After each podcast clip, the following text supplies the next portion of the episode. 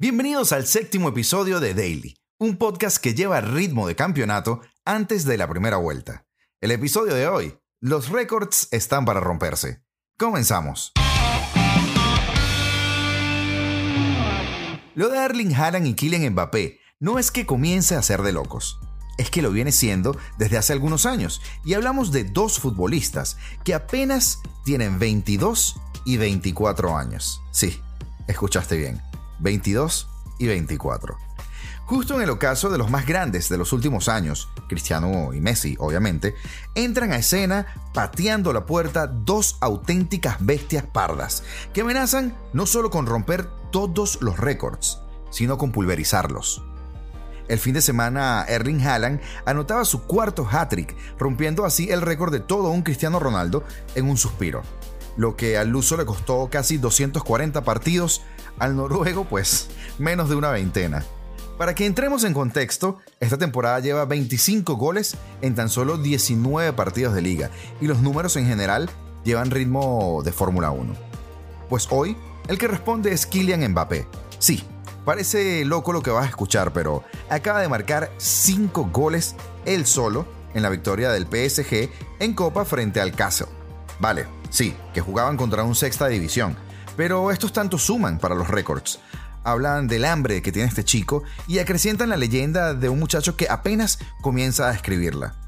Si pensamos en los récords de Cristiano y Messi como algo que estarían intactos por muchos y muchos años, pensemos de nuevo, porque creo que estos dos que vienen amenazan con pulverizarlos. Y continúa la agenda árabe para 2030 o 2034. Como hemos venido contando insistentemente, Arabia Saudí se quiere anotar un Qatar, repetir de alguna forma, y esperemos que no en la corrupción, por supuesto, la fórmula de Tamim bin Hamad Al Thani para hacerse con el Mundial de 2030 o 2034 y disfrutarlo desde el sofá en casa.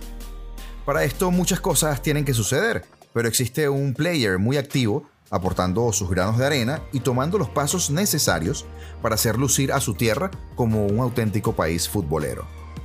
Se trata del Al Nazar, sí, el equipo de Cristiano Ronaldo.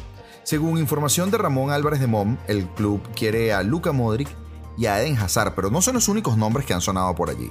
Enfoquémonos en estos dos. Cuenta Ramón que hace aproximadamente un mes o mes y medio, el entorno de Hazard recibió la comunicación del interés por parte del club saudí ofreciéndole dos años y medio de contrato, lo que traduce en lo que resta de esta temporada y dos más con un sueldo muy potente aunque no se conoce la cifra.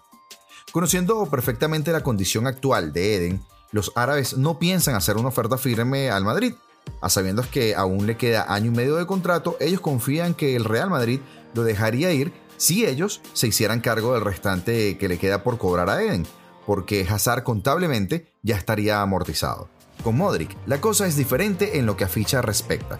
Dado a que el croata termina contrato este mismo verano, la estrategia es tentarlo con un sueldo astronómico.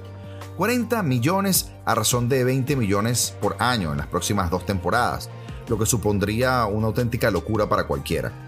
A esperas de las negociaciones entre el Madrid y Luca, ahí están expectantes los árabes, que comienzan a sonar y mucho en el mundo del fútbol. Y ahora hablemos de Vinicius Jr. Es el jugador que sin dudas recibe más faltas en la liga. No es que lo digamos nosotros, son datos que aporta la misma competición. Pero es que cotejando esto con sus homólogas descubrimos que no es solo la liga donde recibe más faltas, sino que es el jugador que más faltas recibe en las cinco grandes ligas de Europa. Y es por esto que desde el madridismo calienta tanto lo que está sucediendo con el astro brasileño y ya se califica de persecución. Desde que llegó a España ha estado sufriendo ataques sin sentido, como aquel mordisco en la cabeza en segunda división frente al Atlético de Madrid, que muchas personas atribuyen al antimadridismo extremo y por supuesto al elevado costo que tuvo Vinicius en su momento. Recientemente, tras varios episodios racistas en al menos tres campos de España, la competición se hizo de la vista gorda. Y no solo eso, incluso teniendo los videos del Spotify Camp Nou y también del Metropolitano, se tuvo la desfachatez de decir prácticamente que esto era normal. Sí, el problema es que eran partidos de máxima rivalidad y que lo común era que esto pasara. normalizando así algo inconcebible en el siglo XXI, pero que sigue pasando y que en otros deportes o incluso en otros clubes que son víctimas se condena enérgicamente. También los árbitros están siendo muy pero muy permisivos con las entradas sobre Vinicius. Tras cada entrada que recibe, el brasileño termina indignado porque el infractor no ha sido amonestado. Incluso en algunas ocasiones, el colegiado termina echándole la reprimenda a Vinicius en vez de defenderlo tras ser casado una vez más. Una persecución que provoca que uno de los futbolistas más talentosos de la actualidad a veces se desconecte del partido por el ruido que lo rodea. Vinicius ha recibido hasta ahora 62 faltas contabilizadas en lo que va de temporada, lo que significa que recibe al menos 4 faltas por partido, un número de entradas mayor al que reciben Saja de la Premier League o Neymar en la League On, con 57 ambos. Y por detrás encontramos a Jude Bellingham, por ejemplo, de la Bundesliga, entre otros con 48 entradas recibidas en lo que va de temporada. Y escuchen bien, hablamos de 48 versus 62. Las últimas declaraciones en rueda de prensa de su entrenador Carlo Ancelotti reflejan en su estilo muy comedido el descontento con esta situación. Y pensemos por un segundo, ¿por qué esto no pasa en la Champions? ¿O por qué nunca pasó en el Mundial? Algo raro huele, y es triste pensar que haya una persecución de bufanda contra una de las pocas superestrellas que quedan en la Liga Española. ¿Y qué pasó en el fútbol femenino español? Semana tormentosa. El torneo específicamente Copa de la Reina. En el partido Osasuna-Barça, que quedó 0 a 9, y Villarreal-Sevilla con marcador de 0 a 1, ocurrió que fueron alineadas dos jugadoras que estaban sancionadas desde la edición pasada. Se trataba de Jesse Ferreiro y Nagore Calderón.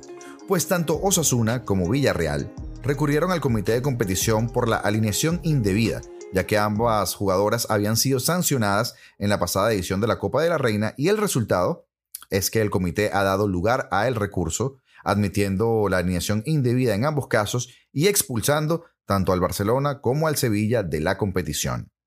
Por otro lado, también hay un pequeño torbellino por lo sucedido en la Supercopa de España femenina. Mismo protagonista, el Barça.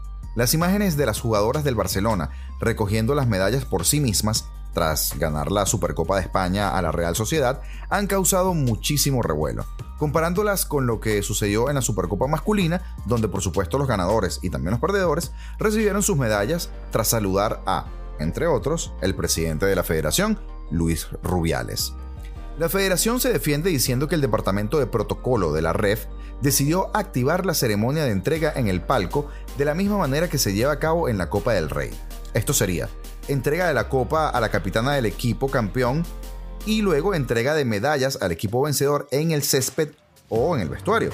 Se trata de la misma ceremonia de premiación que se llevó a cabo en la última edición, por cierto, de la Supercopa Femenina de 2022. Ante estos acontecimientos y todo el revuelo que ha causado, hay acusaciones de todo tipo y al paso salió Javier Tebas, presidente de la liga, que ha criticado lo sucedido en su cuenta de Twitter diciendo, esto pasa cuando los repetidos valores son de boquilla, son bien queda, cosméticos y no se cree en ellos.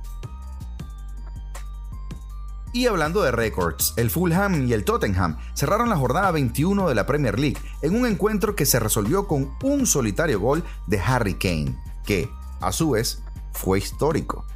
Con este tanto, el punta inglés igualó a Jimmy Greaves como máximo goleador de la historia del conjunto Spur con 266 tantos entre todas las competiciones.